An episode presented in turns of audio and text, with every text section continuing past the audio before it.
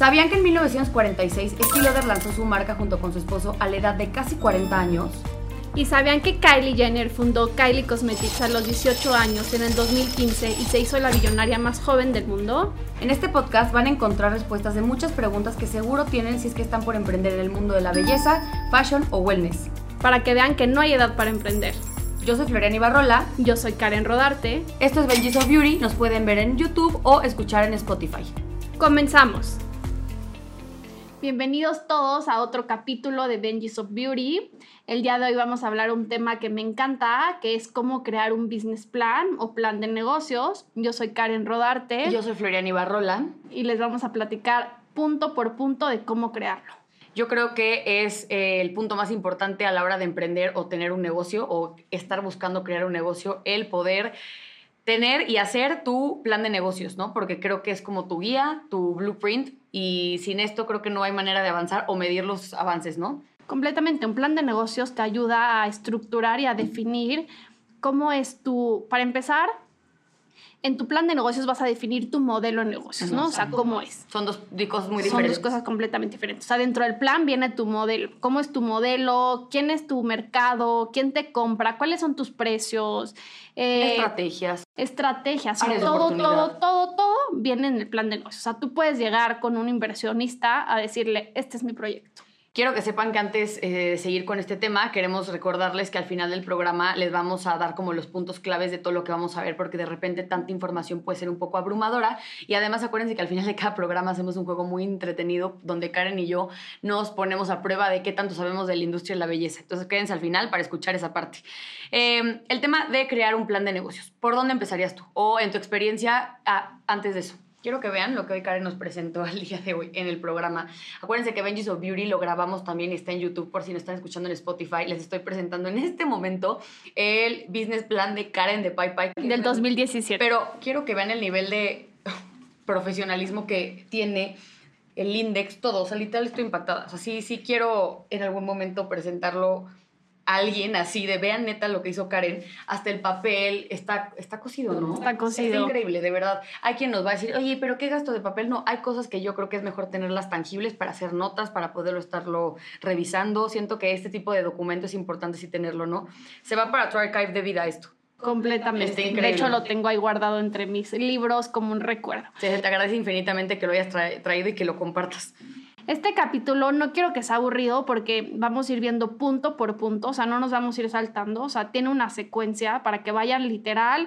Si van en el coche, ni modo, pero si están en su casa, tomen libreta y vayan anotándolo. Y si no, se preocupen, acuérdense que les hacemos un glosario al final de cada capítulo en donde les ponemos eh, los datos más importantes de lo que escucharon y hoy van a ser los puntos de cómo crear un plan de negocios, ¿ok?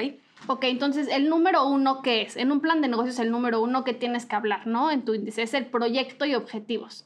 En proyectos viene qué es tu modelo de negocios, ¿no? ¿Qué es un modelo de negocios? O sea, ¿qué vas a hacer? ¿Qué vas a vender? ¿Cómo lo vas a vender? ¿Dónde lo vas a vender? O sea, tiene que incluir absolutamente todo lo que va a hacer que tú ganes dinero, ¿no? Completamente. También en el uno, en proyecto, viene misión y visión y valores. O sea, creo que eso sí lo hemos visto muchas veces, que es la misión, ahí creo que sí estaría padre como profundizar, porque luego creo que la gente puede confundirse y la misión es prácticamente porque existes. Es como de yo existo para poder, en mi caso, no sé, yo existo, soy una marca de Coca-Cola, existo para quitarle la sed a, este, a millones de personas, por poner un ejemplo, ¿no? Y la visión. Y la visión es, quiero ser la marca que está en los refres de todas las casas eh, de América Latina, ¿no? Los valores, ¿no? Los valores es súper importante y también lo hemos tocado en, capítulos pasados, pero deben, debemos de tener valores como seres humanos y como empresa. Sí, sí, sí. ¿Qué te representa? ¿Qué no? Si se fijan, de repente hay ciertas marcas que colaboraban con ciertas personas famosas y de repente dejaron de colaborar. Un gran ejemplo aquí, si voy a poner un ejemplo, eh, por ejemplo, Johnny Depp cuando fue todo el escándalo con, su ex esposa, perdió contratos con, Warner, perdió contratos con Disney por el tema de los Piratas del Caribe. Entonces eso quiere decir que... Em, tú como marca tienes que tener valores y con quien te relaciones tiene que respetar esos valores y representarlos también. Entonces, hay ojo con quién y qué buscan como marca. Porque yo como marca puedo tener valores, pero yo como persona física no los cumplo, ¿no? O sea, yo puedo hablar que que mi marca es ética y yo como persona no soy ética con mis empleados, no soy, ya sabes. Entonces, esto es muy importante. O sea, yo de verdad sí lo quiero ¿Sabías que en Bimbo quien, o si no escuchan de otra parte del mundo, yo creo que todo el mundo sabe que es Bimbo, ¿no? Bueno, pero es una panificadora enorme, o sea, enorme, pero es una empresa muy familiar. Y dicen que no de, o sea, que, bueno, esto no sé qué tan cierto sea, alguien sabe esto, puedes mentir, pero que supuestamente no aceptan empleados que hayan cuerneado, que estén divorciados, porque como es tan familiar la empresa, como que no quieren que ese tipo de gente entre a la empresa. Entonces, no lo había escuchado, pero pues va de la mano de lo que estamos hablando de valor. Sí, exacto. Eh, objetivos, ¿no? ¿Cuáles son los objetivos de la marca? Lo, lo acaba de decir Floriana. Ser una marca eh, con alcance internacional, ser una marca que nada más se quede en el estado de Michoacán. Este, ¿Cuáles son los objetivos, no? Estar en todas las tiendas de todo Latinoamérica. Ojos, y los objetivos no necesariamente son siempre los mismos. O sea, obviamente siempre tienes como un objetivo clave, pero evidentemente con el paso del tiempo de operación pueden ir cambiando los objetivos, pueden ir creciendo, pueden ir, o sea, si tú tenías planeado arrancarte siendo una marca marca regional y de repente tienes muchísimas ventas, te puedes obviamente cambiar el objetivo a ser una marca pues internacional. Acuérdense que eso es pues un poco movible, pues. dentro del punto uno, que es proyectos y objetivos, también puedes venir el puntos claves, ¿no? ¿Cuáles son los claves para tu éxito? Algo de capítulos pasados para que la gente nos pueda escuchar en otros capítulos y vaya entendiendo. Eh, Glossier, por ejemplo, eh, Emily, la fundadora. Que nos pague, siempre hablamos su punto clave de éxito es que ella al final tenía un blog de moda y ya tenía followers. Sí, Into the Gloss, así se llamaba. Entonces, eso le ayudó, o sea, eso le ayuda como persona, ¿no? A crecer, ¿no? Entonces, es un punto clave para el éxito. Y otro punto que sí quieren agregar son los riesgos, ¿no? ¿Qué riesgos tienes tú en tu plan de negocios? ¿Qué riesgos pueden existir? Eso es muy importante que tomen en cuenta las cosas que ustedes pueden controlar y las cosas que no controlan ustedes, porque muchas veces la gente es como de, bueno, pues es que yo puedo controlar a lo mejor el tema de, eh, no sé, un bonito branding, porque pues yo tengo buen gusto, eso es obviamente a ojos de cada quien, pero hay cosas que, por ejemplo, tienes que ya incluir, yo creo que a raíz de la pandemia, el qué pasa si hay una pandemia, o sea, incluirlo en tu, en tu plan de riesgo, ¿no? Completamente. Situaciones y perspectivas del sector. Esta parte es bien importante. Ustedes a la hora de entrar en un emprendimiento tienen que tomar en cuenta todo lo que está haciendo ya eh, la industria. Ustedes no pueden entrar literal a emprender algo que no conocen. Es un poquito como tuviera que poner una referencia visual. Si se quieren aventar una alberca, pero no saben la temperatura, pues metan un dedito para ver si está frío o está caliente, para ver cómo se animan para aventarse, ¿no? Si de bombitas y poco a poco. Entonces, esta parte de eh, entender lo que está pasando, que creo que va un poco de la mano de un capítulo que les grabamos benchmark o benchmarking, es eh, partir de algo y conozcan qué está haciendo la competencia. La perspectiva del sector te, o sea, te va a ayudar, o sea, tienes que analizar la industria, ¿no? En este caso la industria de la belleza, la industria de la moda, cuál es el valor de la industria, este, cuánto representa en México y cuánto representa en, el, mundo. Eh, todo esto habla de la perspectiva del sector. Y después también eh, todo el crecimiento, ¿no? O sea, y las áreas ¿Cuánto vale y cómo ha crecido en los últimos años? Sí, 100%. O sea, un poco como que se vea la tendencia para que ustedes vean si están entrando en una industria en donde va para arriba o va para abajo y pues también hacer una inversión inteligente. Esta parte también les va a ayudar a detectar los nichos eh, y las oportunidades que existe todavía en la industria, ¿no? Porque, por ejemplo, a lo mejor ustedes quieren, em, no sé, eh, emprender en la industria de wellness y de repente quieren sacar un producto, este, no sé, que según ustedes es la cosa más innovadora y resulta que ya existe. Entonces, entonces ahí es un poquito que sepan que esta parte de investigación y conocer lo que hacen las industrias hermanas o tu industria es importante para detectar cuál va a ser tu espacio en esa eh, industria en la que estás por emprender. Por ejemplo, en este punto 2, que es perspectivas del sector, hace unos años estaba toda esta tendencia de marcas emergentes, de las indie brands. indie brands. ¿no? Entonces, en su momento era, si estabas construyendo un business plan, era describir qué es una indie brand y por qué tú eres una indie brand. Luego, eh, algo importante, el tema de mercado y competencia, ¿no? Ese es el punto número tres en tu business plan, mercado y competencia.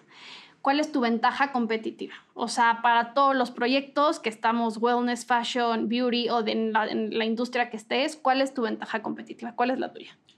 ¿En cuál? ¿En Chaos o en...? Te voy a hablar de Chaos. Ok. Eh, la personalización. O sea, soy una marca, aquellos, para quien no sepan, es una marca eh, de productos de cuidado capilar, pero 100% personalizado. O sea, el producto no existe si el consumidor no existe. A eso me refiero, que no existe como tal nada en Anaquel. Yo produzco el producto ahora sí, si llega una persona y hace el quiz, entonces es 100% el tema de la personalización. En PayPay la ventaja competitiva es que trabajamos con artistas mexicanos y que todos los envases están e intervenidos por artistas, ¿no? Entonces, eso no lo tiene otra marca, es nuestra ventaja competitiva. Dentro de mercado y ventaja está tu mercado potencial, eh, tu competencia, ¿no? En general, ¿quién es tu competencia? en mi caso, o sea, yo lo tengo muy claro. O sea, en mi caso de ellos es Function of Beauty, o sea, que es una marca igual que es enorme, y Pros. O sea, los tengo muy ubicados. Y ahí está la competencia directa e indirecta. ¿Tienes alguna directa o las dos son indirectas? no, no, más bien. Estas son mi competencia directa y mi competencia indirecta puede ser cualquier producto, shampoo y acondicionador que existe en el mercado. Eh, obviamente todo se puede ir como eh, segmentando más, pero pues prácticamente cualquier cosa que te lave la cabeza, ¿no? También análisis de la competencia. Aquí acabamos, eh, bueno, dentro de los capítulos pasados hay uno que se llama benchmarking y eso te va a explicar justo qué es benchmarking o análisis de la competencia también, ¿no? Entonces, eso también lo tienes que incluir.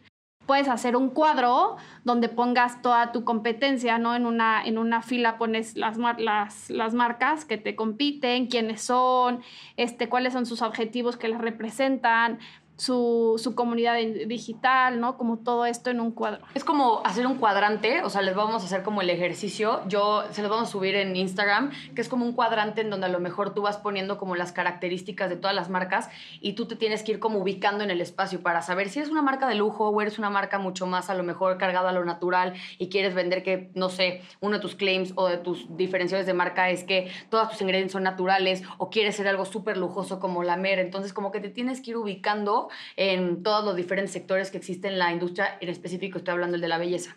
Y dentro de estos, bueno, es muy, o sea, tienes que enfatizar en tus competidores directos, o sea, en los principales. Si son, si es uno, si son tres o si son cuatro, o sea, en ellos tienes que enfatizar porque al final pues les estás compitiendo. Sí, claro. Acuérdense que en este podcast lo que Karen y yo buscamos de repente puede ser como muy técnico, es que no se vuelva tanto una plática, sino sí se, les podamos ofrecer información que les funcione 100% a la hora de emprender. Porque yo de verdad, de haber tenido un buen business plan en un inicio, digo, la verdad es que esto sí me tengo que hacer así. Eh, siempre tuve un business plan en todo lo que he hecho, entonces como que nunca me pasó el avanzar sin, sin saber a dónde iba, pero siento que hacer un, como error muy común en los emprendedores, que es como de, ahora quiero vender chocolates, bueno, pues ahora vendo chocolates. Y no existe algo que diga, bueno, así, así voy a vender chocolates, así, en este papel dice cómo, dónde, por qué, ¿sabes? Es que ese es el problema, tú lanzas un producto al mercado, un producto o servicio, pero no sabes cómo, no sabes en dónde, o igual si sabes en dónde, sabes el precio, pero no sabes quién es tu competidor, no sabes cuáles son tus valores, no sabes, no, no, tienes tu proyección financiera, no tienes tu estrategia digital, o sea, no tienes nada y crees que en el camino lo vas a ir creando. No, esto te ayuda a hacerlo desde antes y empezar a hacer un proyecto pues con pies y cabeza. Sí, sí, sí. Y a ver, y ojo, y esto puede ir cambiando. Evidentemente, nada está escrito. Y yo, por ejemplo, muchas veces creo que todo este proceso pre-operativo y pre-lanzamiento es como muy jugar a la bolita de cristal, ¿no? Pero el que sepas más o menos qué estás buscando y dónde quieres ponerte como marca te ayuda mucho a, si no llegar exactamente, acercarte, ¿no? Digo que te ayuda y esto te lo, eso es algo que hoy está pasando.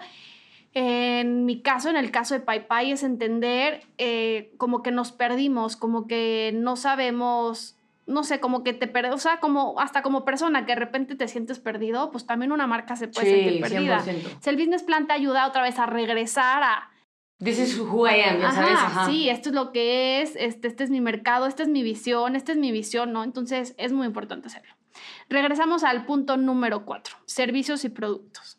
Ahí esa parte es definir em, qué vas a hacer, si vas a vender un servicio, vas a ofrecer un servicio o vas a vender un producto y aquí se desglosan diferentes cosas. Eh, oferta, ¿no? O sea, ¿cuál es tu catálogo de productos? Y a catálogo no se vayan a, a imaginar literal, class, en el nombre del diseño y todo, no. O sea, cuál es tu, cuál, qué vendes, pues. ¿Qué vendes? Aquí sí tienes que ser súper específico.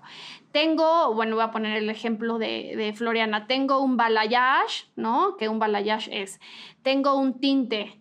Tengo servicio de uñas de gel, servicio de uñas normal, no sé cómo se dice. Pedicure, tengo un mani básico, tengo, o sea, como que realmente tengas un menú de tus, de tus este, productos o servicios. En mi caso con Okinos, que es el otro negocio, es literal, pues, servicios. Masaje, ¿no? En este ejemplo, masaje, depilación, todo eso lo tienes que poner aquí y descrito qué es cada cosa. Descrito qué es cada cosa. En mi caso, como es un servicio que requiere de uso de producto, pues obviamente tienes que decir qué producto usas, cuánto tiempo dura. Es prácticamente una descripción, descripción técnica de lo que te vas a encontrar y el producto es exactamente lo mismo, nada más que describes otro tipo de cosas. ¿Ustedes creen que el plan de negocio, lo que están escribiendo es obvio, no? Pues balayage, claro que todo el mundo sabe que es un balayage. Este libro, este plan de negocios le puede lo puede ver cualquier persona que no tiene ni idea en qué industria estás o qué es eso. Entonces acuérdense de escribirlo de la mejor manera posible para que cualquier persona lo pueda entender. Sin omitir nada, porque justo eso es bien importante lo que acabas de decir. Luego la gente cree que se entiende y ya se da por sentado que ya, la información está y todo el mundo sabe que es. No, genuinamente hay gente que no tiene la menor idea que es algunas cosas. Y también es un, un, este, un business plan te puede ayudar como para si alguien nuevo entra a tu negocio, como de, mira, de eso se trata mi negocio, léelo y así también no gastas 950 mil horas en capacitaciones, ¿no? También aquí dentro de, o sea, puedes tener productos o servicios que tú no los creas y que son subcontratados, ¿no? Entonces, también tienes que ponerlos aquí. Por ejemplo, eh, tú contratas, igual y no lo tienes en tu plantilla, la que hace balayage no la tienes en tu plantilla y contratas a alguien que nada más va una vez a la semana a hacerte ese tratamiento. Tipo, aplicaría más el microblading, por ejemplo. Es como yo no tengo a alguien de fijo en microblading, pero si alguien se quiere hacer, si hay quien lo haga, entonces yo como que también describo que eso es como a lo mejor un subservicio que da Okinos, ¿no? Tienes que escribirlo. Y también dentro de esta parte, en, servicios y productos, puedes poner colaboraciones y alianzas en caso de que tengas. ¿Qué ejemplos podrías poner de colaboraciones y alianzas? Tipo, en nos dio 8 millones de colaboraciones y alianzas. Por ejemplo, hay un lugar que se llama Face Workout, que lo que hacen es esta parte del masaje yoga facial, que te hacen como todo el tema de pues, tensionar y volverte muy joven, nada más con masajes y con ejercicio facial, ¿no? Y pues ellas tienen como un espacio en el estudio. Yo no es algo que yo haga, yo el servicio no lo doy, pero como se me hizo algo tan bueno y tan, yo quería que mis clientes lo tuvieran, pues yo hice una alianza comercial con ellas y pues obviamente ya tienen como un espacio en Okinos, que me genera dinero a mí.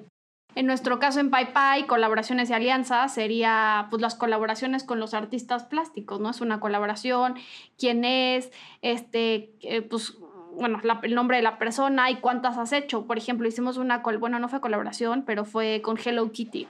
¿Te acuerdas de esa este, colección? Entonces, todo eso lo tienes que escribir. Acuérdense, un plan de negocios puede aplicar si vas empezando desde cero, ¿no? O si ya tienes un proyecto, ya tienes, ya llevas cinco años operando, es más, puedes llevar 15 años operando, pero estás buscando inversión o estás buscando algo, tienes que crearlo otra vez como para definir qué eres y que alguien lo lea porque no, no sabe quién eres, ¿no? Sí, sí, sí. Ustedes creen que todo el mundo los conoce, pero no. Hay un punto en tu emprendimiento que solo tú sabes que este proyecto existe y que en, tu cabeza está nada más. Punto número 5, marketing. Uf. El análisis del FODA. Que en inglés es DAFO, si no saben, o sea, pero en México es o en español es FODA, fortalezas, oportunidades, debilidades y este, amenazas. Eso quiere decir FODA. Entonces tienen que obviamente descifrar ustedes FODA. ¿Cuál es la fortaleza de marca que, este, que ustedes tienen o de empresa? ¿Qué es lo que los va a fortalecer? Si son las fórmulas, si es el canal de distribución, si es los puntos de venta que tienen. Eso es una, no sé, hasta el mismo CEO que tiene a lo mejor es una persona picudísima que se vuelve una fortaleza. Claro. Una oportunidad ¿En dónde están entrando ustedes que no exista, que realmente están cubriendo como un nicho y que van a ofrecer diferente? Eso es como la oportunidad. La debilidad, pues literal es como de la parte de curva de aprendizaje en un emprendimiento que prácticamente todos tenemos esa debilidad cuando empezamos. No tienes la menor idea que se viene. Entonces, el no saber eh, pues te pone en una situación un poco en desventaja porque no, no estás preparado para lo que viene. Y em, la amenaza.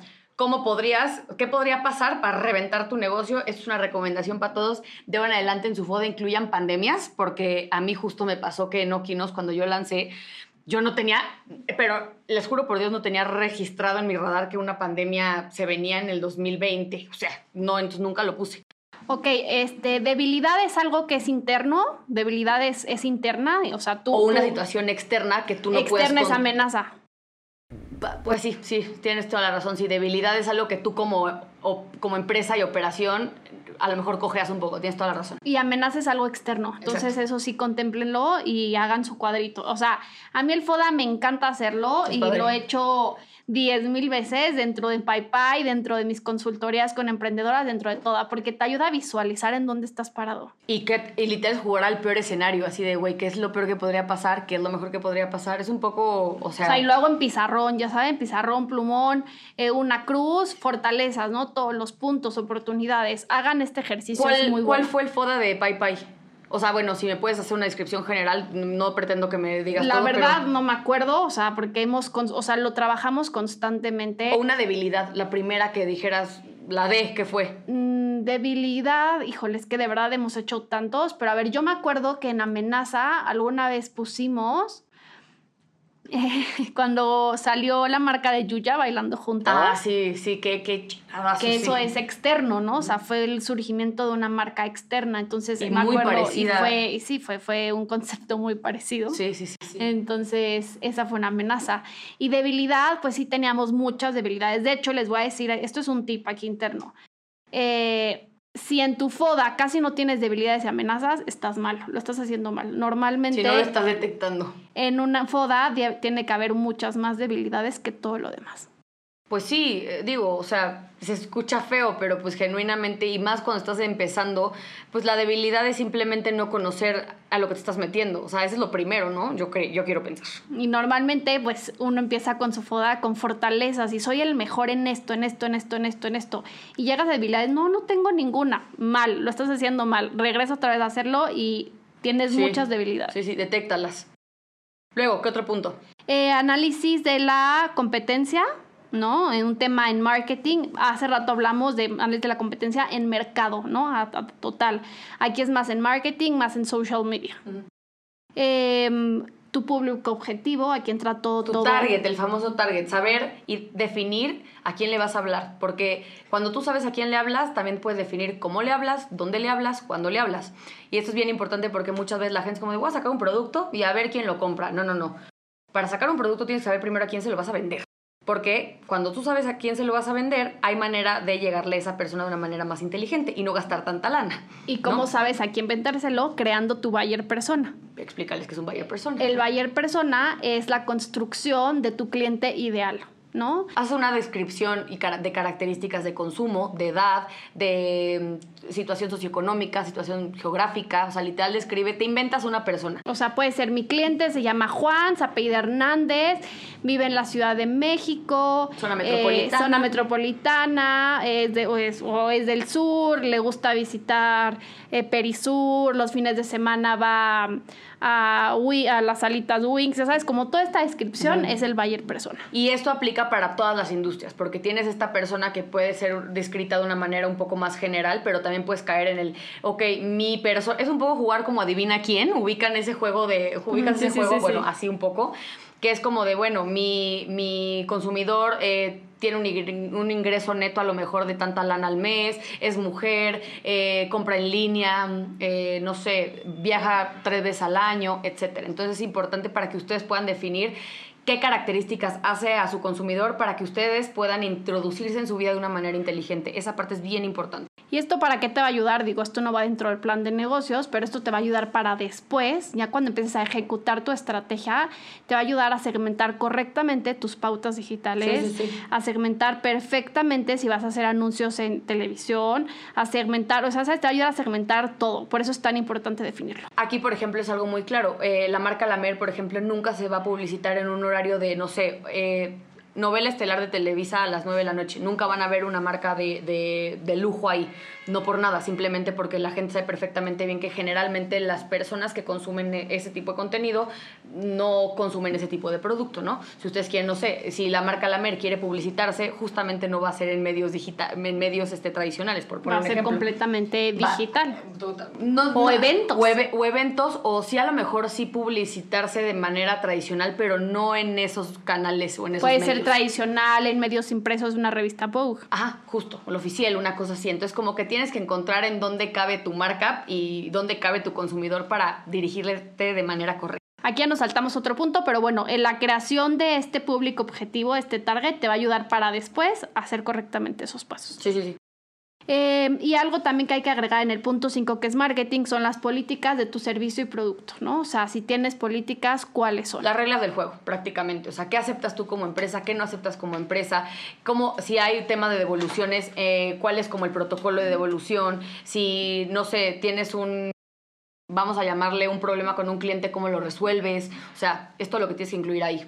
En este punto también es importante poner los precios, cuáles son tus precios, ¿no? Todo el tema de pricing. Eh, tus políticas de, ser, de servicio, de atención al cliente, tu estrategia de comunicación y en, en, estrategia de comunicación ya hay que incluir todo lo de social media. ¿Cómo le vas a hablar a tu usuario? Sí, sí, sí. Y aquí cómo le hablas es tienes que escribirlo, ¿no? Si vas a hablar de una manera inclusiva, coloquial, formal. Coloquial, formal. Eh, Por ejemplo, a mí me llama mucho la atención luego que hay ciertas marcas que como que no han desarrollado bien su estrategia de comunicación digital que es como, o sea, que ves como la descripción en las biografías de Instagram y le ponen emojis. Son marcas súper lujo, es como de, ¿qué hacen? O sea, que nadie les explicó, o sea, que tu lujo de Louis Vuitton se tiene que ver, este, no, no estoy diciendo que Louis Vuitton en, en, en, Instagram tenga emojis en la biografía, pero son ese tipo de cosas que digo, híjole, como que son marcas de tantos años que no han sabido que también tienen que hacer una estrategia de comunicación para social media. Ahí tienes que definir justo si vas a usar emojis o no. Sí, sí, sí. Porque es Yo Okino importantísimo. Pasó, las primeras, la primera agencia de communities que contraté, a todo le ponían emojis. Les dije, paren, no puedo con los emojis. Okinos no son emojis. En Okinos, yo sé que se dice cabello, en Okinos no decimos cabello porque mi consumidora no dice cabello, yo digo pelo. Entonces quiero que ellas se sientan a gusto y que sepan que alguien en un, un salón les, las entiende y sabe perfectamente bien quiénes son y cómo quieren las cosas. Son ese tipo de cositas. Entonces yo a los emojis les dije, dejen de contestarme con emojis, no quiero descripciones con emojis. O sea, a menos que neta sea muy necesario una carita de referencia para que sepan el tipo de tono que usaron para decirles esto, pero de ahí en fuera, nada de emojis. Todo eso es estrategia de comunicación. Otro es estrategia de penetración en el mercado o posicionamiento, ¿no? O sea, cómo vas a introducir, o sea, en el caso que, que seas una marca nueva, cómo vas a introducir el producto. Si lo eventos. platicamos, justo lo platicamos en otro capítulo con Belén Limón, si vas a hacer un evento, cómo vas a hacer un evento, o sea, cuál va a ser tu objetivo, ¿no? ¿Cuáles son tus metas? O sea, un poquito esta parte es bien importante porque es cómo te vas a dar a conocer, cómo la gente va a saber que existes, porque puedes tener el mejor producto del mundo, pero si no tienes esta parte desarrollada, la gente nunca te va a conocer. O si vas a hacer seedings, ¿no? Esta estrategia de sembrado, que le vas a mandar regalos a influencers, a quiénes, qué alcance va a tener, eh, 10, mi 10 millones de followers, todo esto. Después también publicidad y promoción, ¿no? Si vas a hacer una estrategia de precios para entrar al mercado, ¿no? Voy a, voy a empezar con todo al 20% de descuento. Híjole, yo nunca haría eso, o sea, yo la neta nunca arrancaría este, esto como, como consejo. Si ustedes van a entrar al mercado, son nuevos, no arranquen con una promoción. Tienen que la gente conocer cuál es su precio real para que puedan ver este juego de, de, números a la hora de, no sé, viene diciembre, ahí les vienen todo, todas las marcas a, querer vender a todo el mundo por Navidad. O sea, ahí sí avientan una promoción o un bundle o un, no sé, algo. Pero este, eso es como consejito, nunca arranquen ni lancen con una promoción y el plan de marketing, ¿no? Que es este plan es como con todo lo que platicamos anteriormente, pero bien estructurado. Sí, se puede volver un poco repetitivo el business plan, ¿no? Como que siento que, que justo en estos últimos puntos como que ya se dio una embarrada en los de arriba, pero yo sí los invito y creo que Karen hablo por las dos, si queremos, si queremos y pensamos que es bien importante tenerlo como lo más estructurado y lo más desarrollado posible, ¿no? Sí, suena súper aburrido y crear un plan de negocios, business plan, sí puede ser aburrido, pero ya que lo tienes, ya que tienes este librito Mira, maravilloso mira, de aquí, dices, ya tengo mi proyecto o si ya lo Sí tenías, existe, miren, ya esto. sé hacia dónde voy, ¿no? Entonces, en este plan de marketing sí crean otra vez todo, cómo van a, cómo van a posicionarse, cómo van a vender, cuáles van a ser sus artes, todo eso. proyecciones. Sí, o sea, ven esto, esto está impactante. Bueno, eh, siguiente punto que tú considerarías que es importante mencionar. Punto número 6, ventas. Ventas. Lo más, el, Donde esté el más adre. lo más difícil yo creo que de todas las empresas, ¿no? Lograr la venta, concluirlas. ¿Cómo las vas a Porque si hacer? no vendes, Pues no existes. no existe. No, no, no, te- no puedes avanzar porque no hay dinero. O sea, aquí este punto es la estrategia de ventas, cómo vas a vender, ¿no? A través de qué canal, si, vas, si eres B2C, B2B, que es un B2C, B2, c es business to consumers, B2B es business, to, business. y eso habla de si tú eres un e-commerce, tú le vendes directo a tu consumidor en e-commerce, entonces eres un B2C. O B2B es si tú vendes por medio de otro, o sea, tú le vendes a una empresa y ellos lo vuelven a vender, ¿no? Pero si tú le vendes a Walmart, como Sephora, vendes, eso funciona un poco así, las empresas, las marcas de belleza que venden en, en Sephora es B2B, para que sepan más o menos de qué se trata. El equipo de ventas, si ustedes requieren como de, mm, pues hacer como un pool de gente, si necesitan como que la operación de ventas sea por un equipo, si sea por medio de, no sé, una, una agencia, o sea, como que tienen que definir quién les va a llevar el tema de las ventas, cómo y cómo se va a estar traqueando el trabajo de la gente. Si tienes promotores, ¿no? Todo, todo, todo este plan.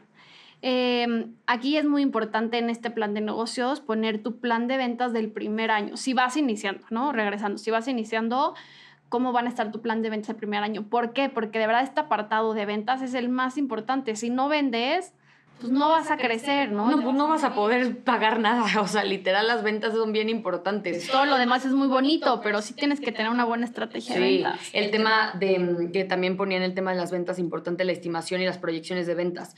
Que a mí, en lo personal, eh, como que sí, otra vez, es como jugarle a la bola de cristal, porque muchas cosas pueden pasar, ¿sabes? Yo sé que todas las empresas nuevas necesitan una proyección de ventas para mínimo saber a qué le están tirando. ¿Y sabías que las proyecciones se empiezan a realizar desde el mes de septiembre? Sí, o sea, eh, como, calendario. para calendario. o sea, yo empiezo en septiembre de 2000, o sea, en septiembre para el, año próximo año. Ajá, de septiembre a septiembre, o sea, se, se, cuenta así. O sea, solo han pasado seis meses casi y ya estás creando tus proyecciones del próximo año. Pero te voy a decir que yo creo que sí comparto contigo ese sentimiento. Cuando eres una startup, eh, las proyecciones pueden ser que sean completamente diferentes, pero yo creo que las empresas ya establecidas y corporativos grandes sí, cumplen sus proyecciones siempre. Ah, miren, las proyecciones es también luego una empresa grande ya la rebasa a lo que tuvo de ventas el año pasado, porque la idea siempre es ir creciendo ventas. Pero justo en un startup, cuando por ejemplo ustedes seguramente todos los que nos pueden estar escuchando viendo, pues han ido o han visto o han ido a Shark Tank, ¿no? Y oye, ¿cuánto vas a vender? No sé, pues literal yo, si tú ya fuiste, a mí me hubieran preguntado, me dicho, pues no tengo idea, no tengo una bola de cristal, me encantaría vender 100 millones de dólares, pero I don't know, puede venir una pandemia y todo puede valer madres en un momento. Entonces yo el tema de proyecciones de ventas, nada más como de guía y de como de meta, la haría, pero si no siento que es jugarle a la bola de cristal.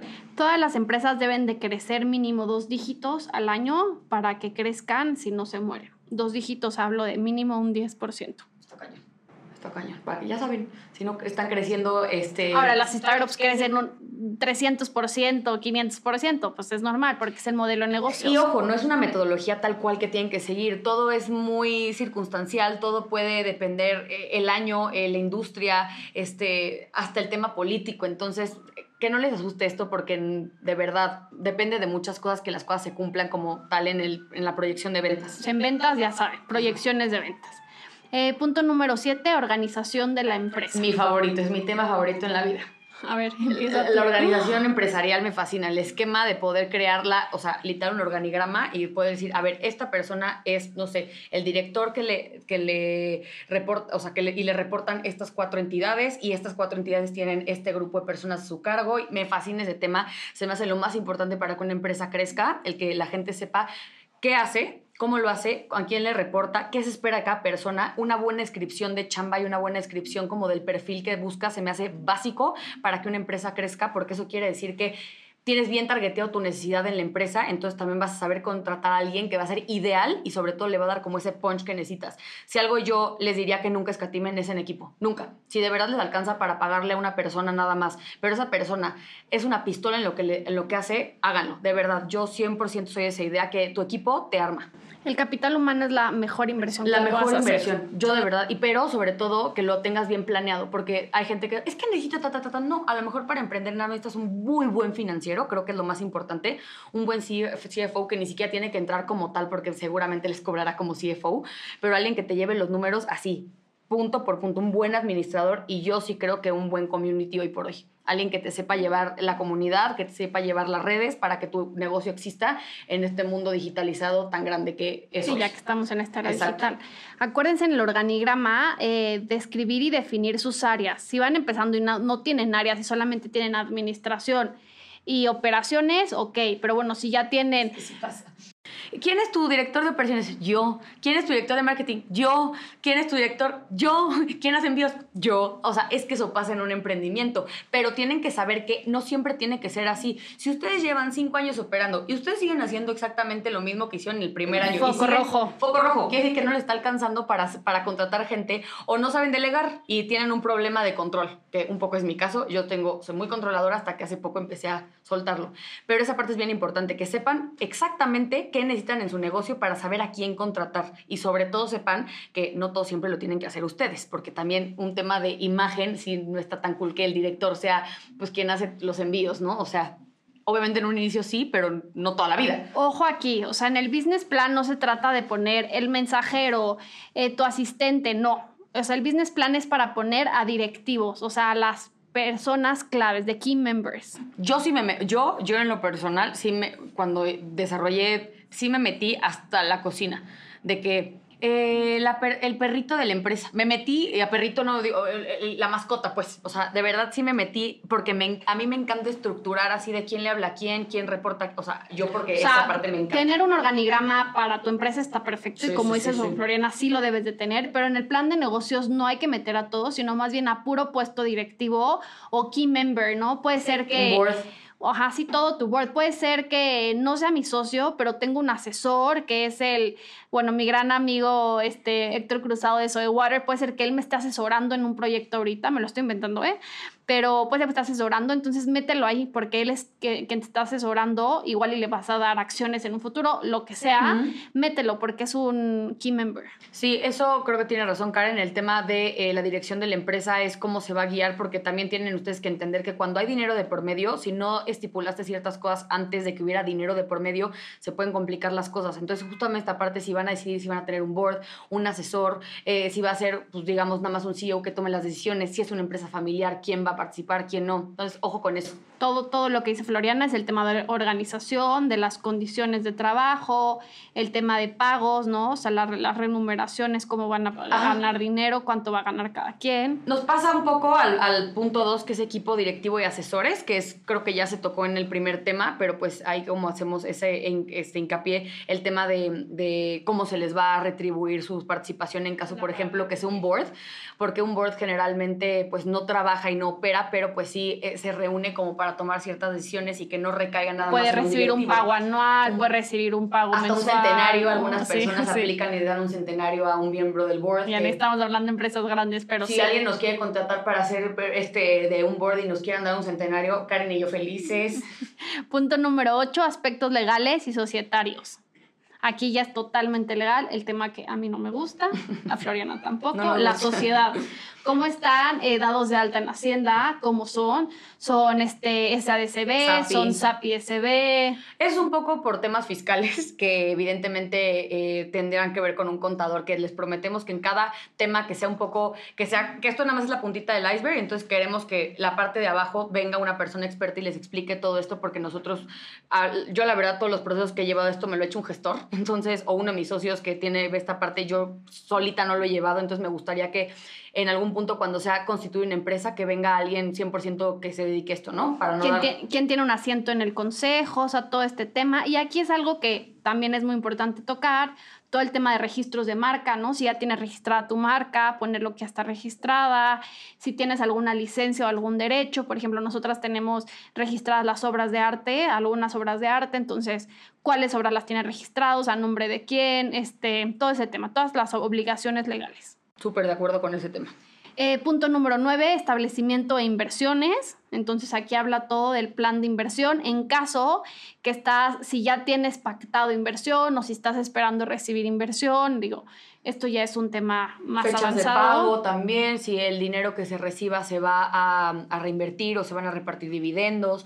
O sea, un poco es eh, armar las reglas del juego antes de que haya dinero, porque de verdad, y esto es en serio, cuando hay dinero de por medio y no se estipuló nada antes, la gente se arranca la lengua. Entonces, aguas con eso. Si ya tienes fondos de inversión, este, cómo está obviamente todo el tema. Si no lo tienes, omite este punto, no es necesario. Puede ser que los siguientes puntos. Pero lo puedes poner no como necesitas. hipotético, ¿no? Así, en caso de que, se- que recibamos una, una inyección de capital por medio de un fondo, un crédito, shalala, esto tiene que pasar. O sea, nada más como para que se tenga claridad, ¿no? Punto número 10, previsión de resultados. Entonces aquí es el análisis del punto de equilibrio o break even. Quiere decir que si ustedes están llegando al mes sin morirse, si, si están nadando muy felices o ya se ahogaron. El break even es si tus eh, ingresos y gastos se quedan parejo y te quedas así en un punto medio que es break even. Se puede ver en, en colores generalmente. El break-even eh, puede estar en verde, literal como semáforo. Verde quiere decir que estás bien en ventas. En naranja quiere decir que es el break-even, que estás literal en, el, en la tablita. Y rojo quiere decir que tienes pérdida. En este punto también si ya tienes venta, eh, si ya has vendido, es el resultado, ¿no? Tu estado de resultados de los últimos cinco años. que es presentar la operación de tu negocio, si tienes socios o si tienes inversionistas, es el documento que se presenta para que la gente pueda interpretar lo que ha estado pasando en tu empresa los últimos seis meses. Todo depende eh, el tiempo y, el, y el periodo que tú hayas estipulado para presentar estos resultados, que generalmente se hace bimestral o semestral. Por ejemplo, Rappi, Rappi tiene muchísimos levantamientos de capital, no sé en qué serie Rondas. debe de ir, ronda, no sé si va en E, ni idea. Pero bueno, seguramente él, eh, esa, esa, esa empresa constantemente debe estar actualizando su plan de negocios. Pues sí. Y si lo actualizas, pues tienes que poner cómo, cómo has vendido los últimos cinco años, cómo está estipulado tus nuevos contratos, todo este Eh. Esta parte es importante porque su plan de negocio se va alimentando con el dinero. Entonces, si tú tienes presupuesto ahora, no sé, de 8 millones para marketing versus un millón de pesos que tenías, obviamente las estrategias van a cambiar, ¿no? Porque pues tienes más dinero para a lo mejor meter pauta, para contratar influencers, para poner en medios digitales, en medios impresos. Entonces, sí, el dinero va dictando un poco el ritmo de cómo va creciendo o cambiando el business plan. Y también tenemos tesorería, ¿no? Es otro punto. Tesorería habla un poco de flujos de efectivo, cash flow, porque es súper diferente estados de resultados a flujos de efectivo. Lo tocaremos en otro tema, pero... En otro eh, capítulo. En otro capítulo, pero los, los flujos de efectivo, pues te ayuda a saber el runway, cuánto tiempo tienes de vida para seguir operando, si es tu caso. Pero nada más lo del efectivo, eso, eso fíjate que yo no sabía, o sea, que te que el efectivo es lo que te ayuda a ver cuánto tiempo. Nada más el efectivo, o sea, no el dinero en el banco. Eso es cash flow. O sea, pero a lo que me refiero, tesorería, porque en mi cabeza escuché tesorería y me imaginé la, la caja chica, así literal, lo que tienes en No, cash. o sea, se dice en general tesorería, pero es todo el flujo de efectivo de la empresa. Más bien sería todo el flujo de dinero, ¿no? Porque efectivo me estoy imaginando los billetes. O sea, sería como el dinero. Así se dice, flujo de efectivo. Ok, ahí nada más para que no haya una confusión, no es efectivo así cash, Ajá. sino dinero en general. Ajá, se llama, el término en finanzas se llama flujo de El, efectivo. o el cash flow. No, no, no es lo que tengas en una cajita, ni lo que tengas en el banco, ni nada. Es sino- que literal en mi casa fue pues mi caja chica de Okinos, pues mis dos mil pesos. ¿Cómo vas a definir? O sea, como que me vino, pero sí, tiene toda la razón Karen. Cash flow es todo el dinero, los pues. flujos de efectivo y los flujos de efectivo te van a ayudar a conocer tu runway y tu capacidad de pagos de los siguientes meses y saber cuánto tiempo de vida tienes en caso que estés en aprietos en levantamiento de capital. Este es otro tema que no lo voy a Y tocar. esto lo tiene que ver su financiero, no ustedes, ¿ok? Para que no les quite el sueño esto, esto generalmente lo trabaja un financiero. Y para terminar ya el business plan, que ojalá no les hayamos aburrido porque de verdad lo, lo van a empezar a construir y se van a enamorar de su plan de negocios, es plan de financiación. En caso que están buscando capital, aquí tienen que poner cuánto están buscando, qué cantidad y específicamente para qué. O sea, si están pidiendo 100 mil pesos, eh, tienen que definir 30 mil se va a ir para eh, marketing presupuestos. de 30 mil para marketing, 30 mil para capital de trabajo, que es para nóminas, este, y 20 mil para producción. Y ojo, si están buscando también financiamiento, pero no quieren endeudarse, si va a ser crédito, si va a ser aportación este, de socios, si va a ser este, una inyección de capital. Entonces, ahí también definan, eh, el, no es modelo, pero definan el vehículo con el que se quieren financiar, ¿ok? Y pues creo que es lo más importante de todo lo que vimos hoy, ¿no? El tema de... Lo más importante. Con eso terminamos el, el business plan. Eh, creo que si lo platicamos en 40 minutos, sabemos que lo van a poder hacer rápidamente. A ver, queridos, esto les voy a decir que esto generalmente se tardan un semestre completo en verlo. Nosotros se los dimos en 40 minutos. Yo sé que se puede oír pesado y todo, pero es bien importante que lo hagan.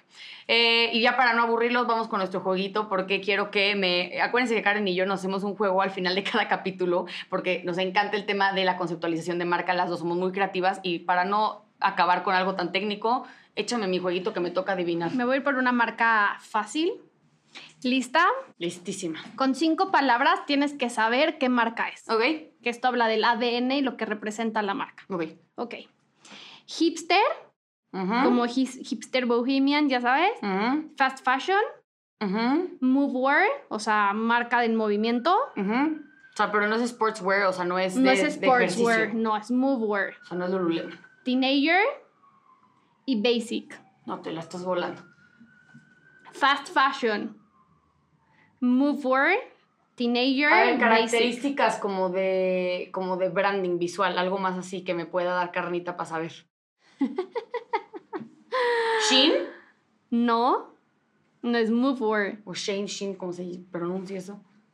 ¿Te rindes? No, nunca. Fast fashion. Fast fashion. HM. No. Pero, o sea, ¿Oisho? No, porque es sportswear. Mm. Pues no. ¿O loungewear? Mm, ajá, pero no. No, no me digan, esperen, no, me, no vayan a irse, por favor, se los juro voy a adivinar porque soy muy competitiva. ustedes que nos están escuchando ya lo saben, nos lo pueden escribir en redes sociales. No, pero dame características de la marca, o sea, como lo que decíamos de... de, o sea, es, es, de fashion, es ropa. Ajá, pero, es fashion. Ajá, le venden niñas este, jóvenes. Es para niñas jóvenes, es un, concepto como básico, medio hipster, bohemio, es ropa como cómoda, ropa en movimiento. ¿Paxun? Ya, se terminó el tiempo. Pull and bear. Ay, no mames, Karen. Te la volaste. Bueno, ¿qué opinas? Si quieren, que me la volé, déjenos sus comentarios en redes sociales. Que fueron características como descripción del, de, de, venta, ¿no? O sea, como de. No sé, no, no, no. Nunca se me prendió. Básicos es que será que no consumo nada, no tengo nada de Pull&Bear, entonces no conozco Yo cuando era teenager consumía. Pues bueno, muchas gracias a todos. Déjenos sus comentarios en redes sociales, qué opinan de nuestro juego y de todo el plan de negocios. Creo que les va a ayudar muchísimo a empezar o si ya empezaron a buscar, bueno, su objetivo, si es levantamiento de capital, de inversión lo que sea. Me pueden encontrar a mis redes sociales como Rodarte Karen. A mí como en Instagram como Floriana IDL y en TikTok como Floriana Ibarrola y en nuestras cuentas de Benji So Beauty, en Instagram, TikTok. Y pues muchísimas gracias. Ahí nos estamos viendo el siguiente jueves.